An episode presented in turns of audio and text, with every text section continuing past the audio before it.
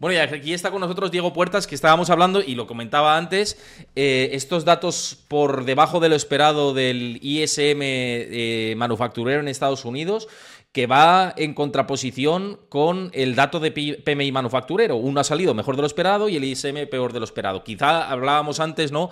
Que hay cierto decalaje en los datos, ¿no? Y que puede ser una de las explicaciones que puede haber de por qué este ISM manufacturero ha salido en zona de contracción y en zona de contracción peor que el mes anterior, ¿no? Eh, ¿Cómo ves este dato? Así que lo estamos viviendo un poquito en tiempo real y en directo, eh, las sensaciones que te dan.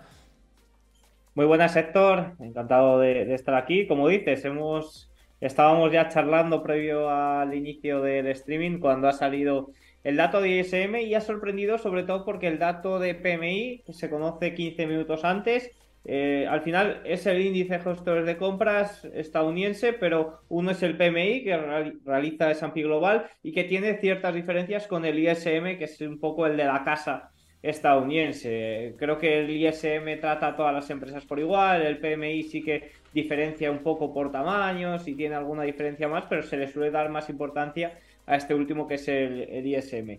Y la verdad que ha sorprendido porque uno ha salido superior a esperado y el otro inferior a lo esperado. Uno está ya en territorio de expansión, que es el PMI de S&P Global, y el otro está en el terreno de, contracción, incluso, eh, como bien dices, inferior ha esperado. La explicación que podríamos encontrar un poquito esto es que ha ocurrido lo contrario a lo que ocurrió el mes pasado. El mes pasado saltó el ISM y el PMI se quedó algo rezagado. Eh, pero lo cierto es que todas, todos los segmentos, como dices, han sido, eh, han sido inferiores. Sí que es cierto que los precios, que es una de las partes importantes, eh, pues bueno, se encuentra en 52,5, se esperaba un dato alrededor de 53, ha salido ahí 52,5, venimos de 52,9 del mes pasado, se mantiene la parte de los precios algo más caliente, pero ligeramente inferior a la sorpresa eh, o, al salto que dio en, la manufactura, o sea, en la manufactura del mes pasado. No obstante, es más importante el ISM de servicios que conoceremos la semana que viene.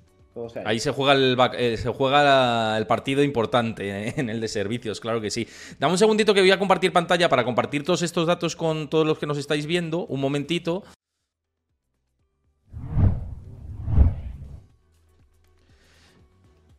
Porque así lo hacemos más visible. Aquí lo tenemos en el calendario de Investing, que me gusta utilizarlo para seguir estas referencias. Y lo que decíamos, ¿no? Eh, veis aquí el ISM manufacturero, 47,8, 49,5 esperado. Eh, índice de precios del sector manufacturero también peor de lo esperado. Luego hablábamos de las expectativas de la Universidad de Michigan. Y aquí lo que tenéis es el PMI manufacturero, que como veis, mejor de lo esperado. Van en contraposición y es por, esto que decía Diego, por hacer un poquito una lectura eh, de por qué hemos conocido este dato. Dato positivo que sí que, hemos, que sí que hemos conocido en el día de hoy, o por lo menos neutro, son las previsiones de inflación de la Universidad de Michigan también. Parece que a cinco años siguen ancladas en el 2,9% y eh, al 3% eh, las expectativas de inflación, ¿no? En, términos generales. Em, ¿Riesgo de inflación hay dentro de, este, de, este esta parte que estamos comentando? Porque eh, conocimos el PCE también esta semana y fue en línea con lo esperado también, pero sí que hemos visto la parte de servicios repuntando en enero, que se está pensando que es algo que puede ser coyuntural pero que hay que ver si en febrero sigue esa misma tendencia y ahí sí que mm, actuar de alguna manera. Eh, ¿Crees que es pronto para valorar si la inflación puede volver a repuntar? ¿Puede seguir estable la tendencia de desinflación que hemos tenido hasta ahora? ¿O eh, en tu opinión cómo lo ves? Vamos a verlo ahora en febrero, saldremos un poco de dudas, porque sí que es cierto, yo sí que he analizado con mucho detalle sobre todo los datos de IPC, como se conocieron a mitad de mes y también un poco pues preparándome para lo que podía pasar mañana. Y en el dato de IPC saltó al alza o sorprendió al alza. Sí que es cierto que sorprendió a todas las casas de análisis, prácticamente menos Goldman Sachs. ¿eh? Goldman Sachs fue hmm. la que dio más bien en el clavo. Y se esperaba un repunte en los precios de los servicios fundamentalmente por el aumento de precios de inicios de año que no se cuenta en los ajustes estacionales. Eso lo, dijo muy bien o lo indicó muy bien eh, Goldman previo a la publicación del dato y oye, eh, salió más bien eh, en línea. Pero sí que es cierto que el apartado más importante del IPC, que es ese IPC subyacente, tiene un 40% aproximadamente de peso en el shelter, en la inflación de la vivienda. y se calcula de una forma muy curiosa, como se calculan muchos indicadores estadounidenses, que se calculan de una forma eh, un tanto curiosa, porque de hecho leía un estudio hace unos meses que, indicaba que la inflación, si se calculara en Estados Unidos como se calcula en la eurozona, estaría mucho eh, más abajo de, los datos que nos están presentando. Pero bueno, el caso, la inflación de la vivienda no se calcula como todo el mundo pensaríamos, que sería el indicador, pues un poco de los alquileres y ver cómo fluctúan los precios de los alquileres, sino que va a través de una encuesta eh, que hacen a los propietarios eh, de alquiler y demás, y hubo una divergencia entre, entre los resultados de esa encuesta y los resultados eh, de, los precios de los alquileres que no se veía desde 1993. Y esa divergencia eh, fue al alza.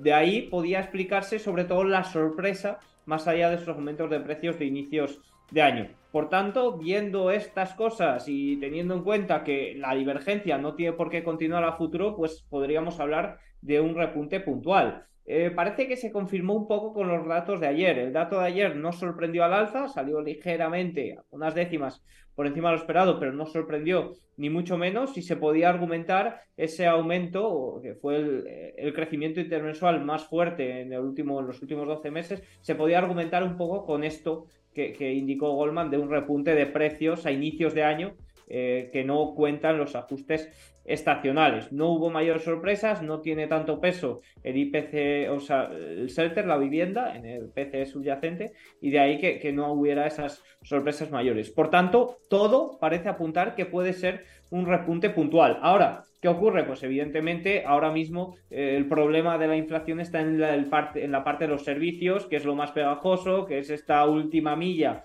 que tanto mm. cuesta volver al objetivo y creo que la preocupación sobre todo está en que no hay confianza de que esta inflación de los servicios eh, vaya a venirse abajo y yo creo que tienen un poco miedo de que se mantenga esta de que esta inflación de los servicios haga que el dato general de inflación se mantenga en torno al 3% y de ahí, en caso de que haya problemas en la oferta, en caso de que haya conflictos geopolíticos, en caso de que haya eh, volatilidades por el lado de los precios de la energía, pues pueda provocar mayores aumentos en los datos eh, de inflación, algo que, no quieren. Hay que tener en cuenta que todos estos datos ahora mismo eh, estamos ahí en las últimas los últimos datos interanuales que tienen efecto base, es decir, como se compara con el dato de hace un año, pues ahora mismo es cuando van a empezar a caer o a, desplomarse los precios y, a estabilizarse. Vamos a ver esa inflación interanual si se queda en torno al 3%, porque por ejemplo en España, pues recuerdo que tuvimos algún mes con un crecimiento interanual de 1,9%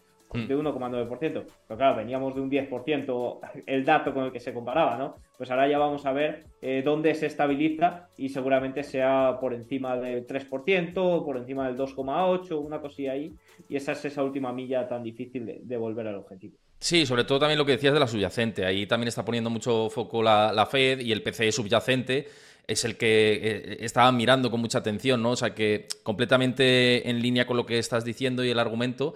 Y como dice aquí Yago García, dice, se calculan, cuando hablabas de los datos, ¿no? Se calculan, bueno, ya sabemos los cálculos de los datos de inflación y que cuando quieren sacan de la cesta X productos y vuelven a meter otros. Bueno, pero eso ya entramos ahí dentro de eh, lo que hacen todos los países para eh, realizar cierto maquillaje y todos jugamos con las mismas reglas del juego, o sea que y tenemos que jugar con esas reglas del juego. No, no nos queda otra a nosotros que jugar con las reglas del juego que nos imponen, ¿no? Y teniendo en cuenta esos datos, pues, pues es así. Por cierto, Ancho, muy buenas tardes, gracias por pasarte. Y al Rojero también dices más vale tarde, has llegado bien, has llegado a tiempo, porque hay muchas cosas que comentar entre otras, un poco pivotando ya eh, aterrizando todo esto a el comportamiento directamente que están teniendo los mercados, pues subiendo el SP500. Decía antes de, compartir pantalla que SP500 en 5.100 puntos, a punto de cerrar eh, o en cierre semanal 5.100 puntos.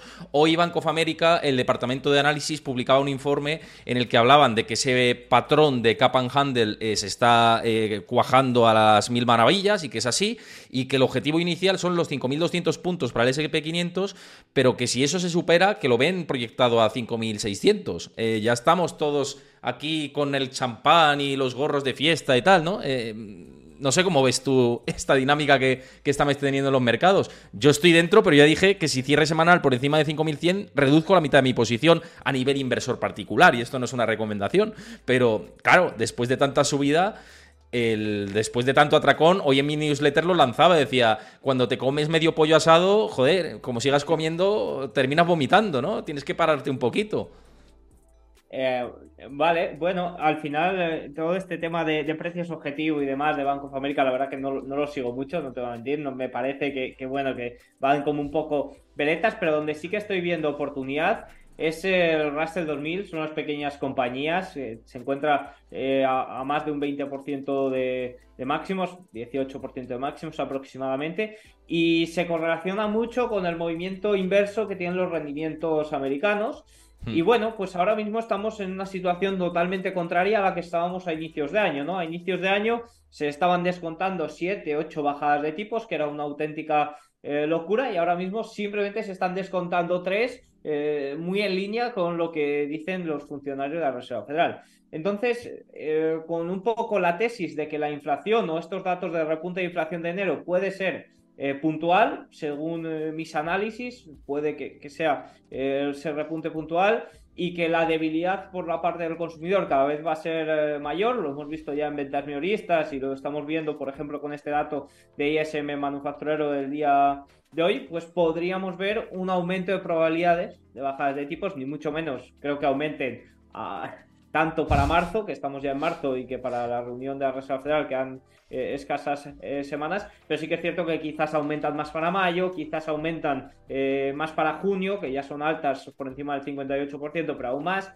Y eso puede hacer o puede impulsar especialmente a las pequeñas compañías. Yo especialmente estoy bastante fuera ya de, toda esta subida de, de, inteligencia artificial, sobre todo por la parte de las pequeñas compañías. Ya me quedan muy poquitas de esas he ido limpiando porque al final eh, aquí no se obtienen beneficios hasta que no, sales de ellas. Pues las típicas SMCI, eh, AMD, por ejemplo, que estaba en máximos históricos, eh, ARM, todas estas que han tenido estas explosiones tan fuertes y, demás, pues de ahí sí que me mantengo un poco más alejado.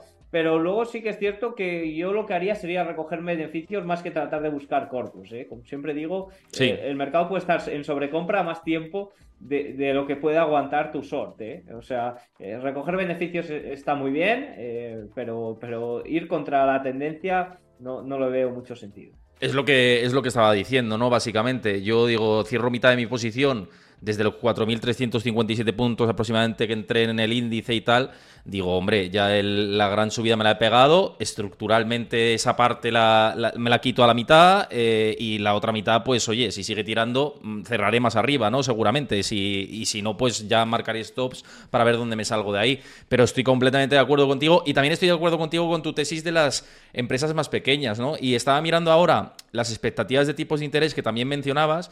De momento la primera se descuenta eh, y se sigue descontando en junio, 52,9% de posibilidades de que el primer recorte sea, sea, en junio. Recordemos que hace solo un mes y medio, que no es una locura de tiempo, eh, se preveía que fuera en marzo, pero a un porcentaje muy alto, al 80%, 90% en marzo, y esto ha cambiado por completo eh, por la evolución precisamente de, la inflación, entre un, por un lado, y por otro por el mercado laboral que sigue con cierta estabilidad, ¿no? Y que le da margen a la Fed para decir, bueno, pues mantengo tipos altos por más tiempo eh, y veremos, ¿no?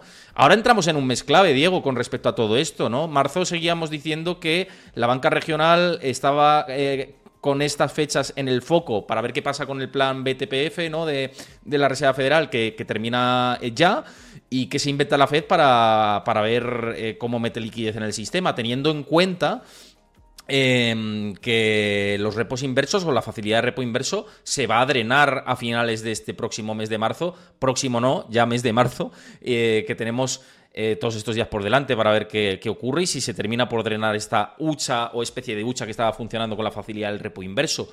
¿Problemas pueden venir en marzo con este eh, telón de fondo, con un mercado sobrecomprado, etcétera, que estamos comentando? Para, ¿Hay riesgo para ti ahí? Varias cosas. Has empezado hablando por el empleo. Estoy revisando el dato de empleo del ISM manufacturero que hemos conocido hoy y ha sido el dato, el menor dato desde julio de 2023 y se trata del segundo peor dato. A ver que amplío un poco el este. Se trata del segundo peor dato. Me tengo que ir ya antes de 2021. 21. O sea, el empleo manufacturero que hemos conocido hoy es bastante, bastante débil, ¿eh?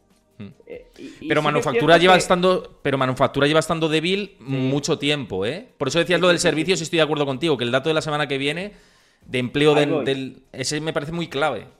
Ahí voy. Es que en el ISM de servicios del mes pasado vimos una fuerte sorpresa al alza en, el empleo, pero el mes anterior, en diciembre, una fuerte sorpresa a la baja. Por tanto, el empleo ahí va a ser un poco, va a ser clave también eh, lo que muestre el ISM de servicios, tanto empleo como precios del ISM, además del dato general, me fijo mucho en empleo y precios justo en este momento. Y luego el empleo, conoceremos también el viernes que viene datos de nóminas. Ya saben que el dato de nóminas puede ser todo lo fuerte que sea. Yo sí que me lo creo, porque si al final cada persona cuenta como dos o tres nóminas, porque el empleo a tiempo parcial está en máximos, los pluriempleados están en máximos, pues claro, tú si trabajas, eh, si tienes tres nóminas, pues te va a contar, va a contar tres nóminas. Entonces, eh, ya no es tanto el empleo, sino la calidad de ese empleo. Por ejemplo, en el día de ayer, con el dato de PC, veíamos cómo la tasa de ahorro había pasado del 3,7 en enero al 3,8 en febrero. Y, había un gráfico que argumentaba el por qué. Y era porque las prestaciones sociales habían aumentado el mes de febrero como, como no habían aumentado eh, en el último año, ¿no? Entonces, eh, es muy difícil eh, tratar de ver cómo se enfría el consumo pese a que la calidad del empleo no es fuerte si se está estimulando de forma fiscal por otro lado. Y luego, con respecto a la liquidez, eh, bueno, marzo es un mes importantísimo. De momento veíamos cómo el, repo inverso se mantenía por encima de los 500.000, pero tenemos ahora para marzo, tenemos el 11 de marzo que se acaba el, famoso servicio de financiación bancario eh, de emergencia para los bancos regionales. Estamos viendo cómo eh, New York Bancorp tenía problemas en el día de hoy. Voy a revisar cuánto estaba cayendo, pero eh, debido a que no ha presentado sus cuentas anuales y, demás, pues estaba teniendo ciertos problemillas. Está cayendo un 19%, ha llegado a caer más de un 26% en el día de hoy. Eh, y ha, tenido problemas regulatorios, ha cambiado de CEO y, cualquier ruido que hay en torno a los bancos regionales, la, la verdad es que les están, están provocando caídas bastante, bastante fuertes porque no hay confianza en la banca regional, porque todo el mundo sabe que si eliminan el BTFP están eh, en grandes problemas, no así los grandes bancos. Por tanto, yo aquí, para la situación de los bancos, veo varias, eh,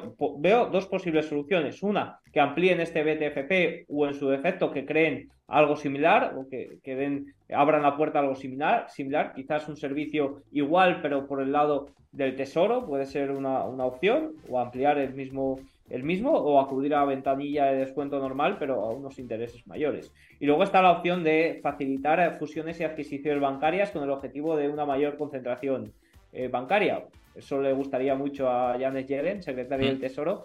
Y, mm. y, es cierto que si miramos balances y un poco así de manera general, no uno por uno, los grandes bancos tienen una situación mucho más óptima respecto a marzo de 2023 y podrían quedarse a precio de coste con los activos de los bancos regionales y, oye, dar salida a, los depositantes eh, que, el banco regional como tal no podría dar salida.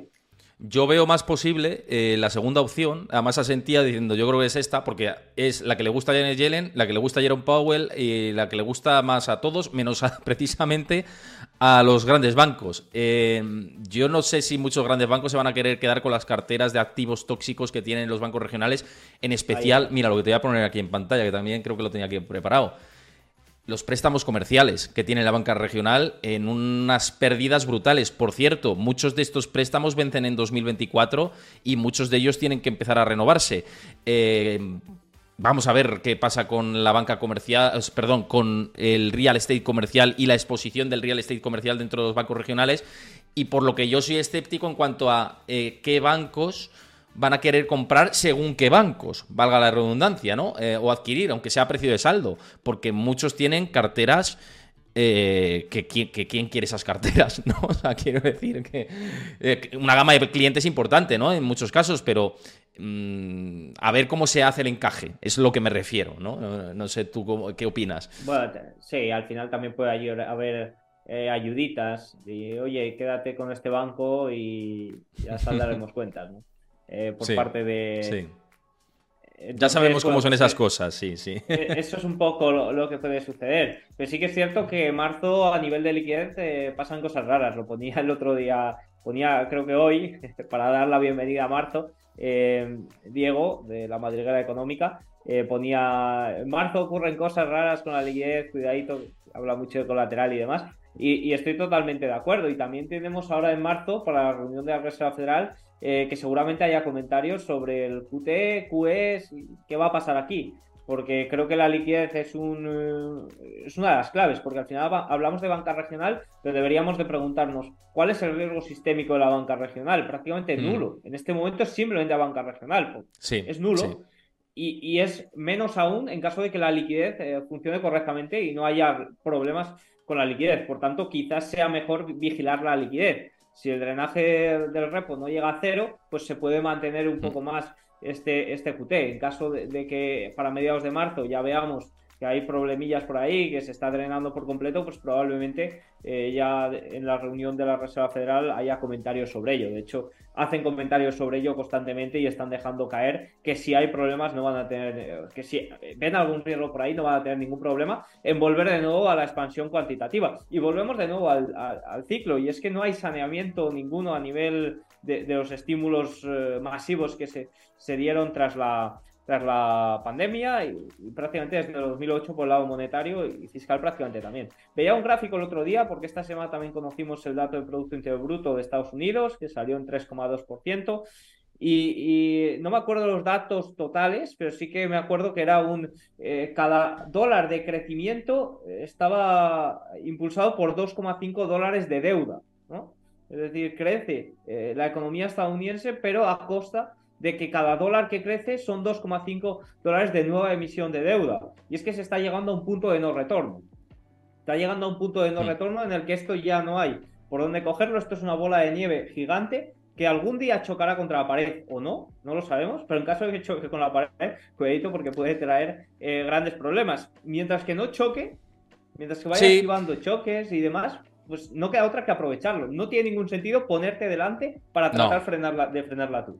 No, desde luego, además. Antes de, y, y, por otra misma razón, porque eh, si esa bola de nieve, esa bola de nieve, perdón, sigue adelante, siguiendo con esa analogía, va a haber más problemas con controlar una inflación por debajo del 2% a largo plazo y va a haber problemas con tener un dólar estable a, largo plazo, porque al final va a ser eh, a costa de, de, perder poder adquisitivo vía moneda fiduciaria, ¿no? Ese es el camino que parece que está llevando Estados Unidos y es parecido a lo que llevó, Japón hace tiempo. No sé si se va a convertir en Japón, pero desde luego está llevando pasos hacia esa dirección. A mí me preocupa a nivel, bueno, yo no vivo en Estados Unidos, quiero decir, si viviera en Estados Unidos estaría más preocupado, pero vivo en Europa que también está siguiendo un camino parecido. Entonces me preocupa en ese sentido de, como ciudadano, decir, eh, mm, lo que ingreso ahora constantemente y la devaluación que me están llevando a cabo los gobiernos, y me da igual el color, eh, van a seguir hacia adelante, porque es el modelo que estamos eh, exportando, importando o lo que sea, ¿no? pues si llevamos este camino y evitamos recesiones, pero a costa de más empobrecimiento, o, o nos movemos y lo aprovechamos, como bien decías, o estamos perdidos.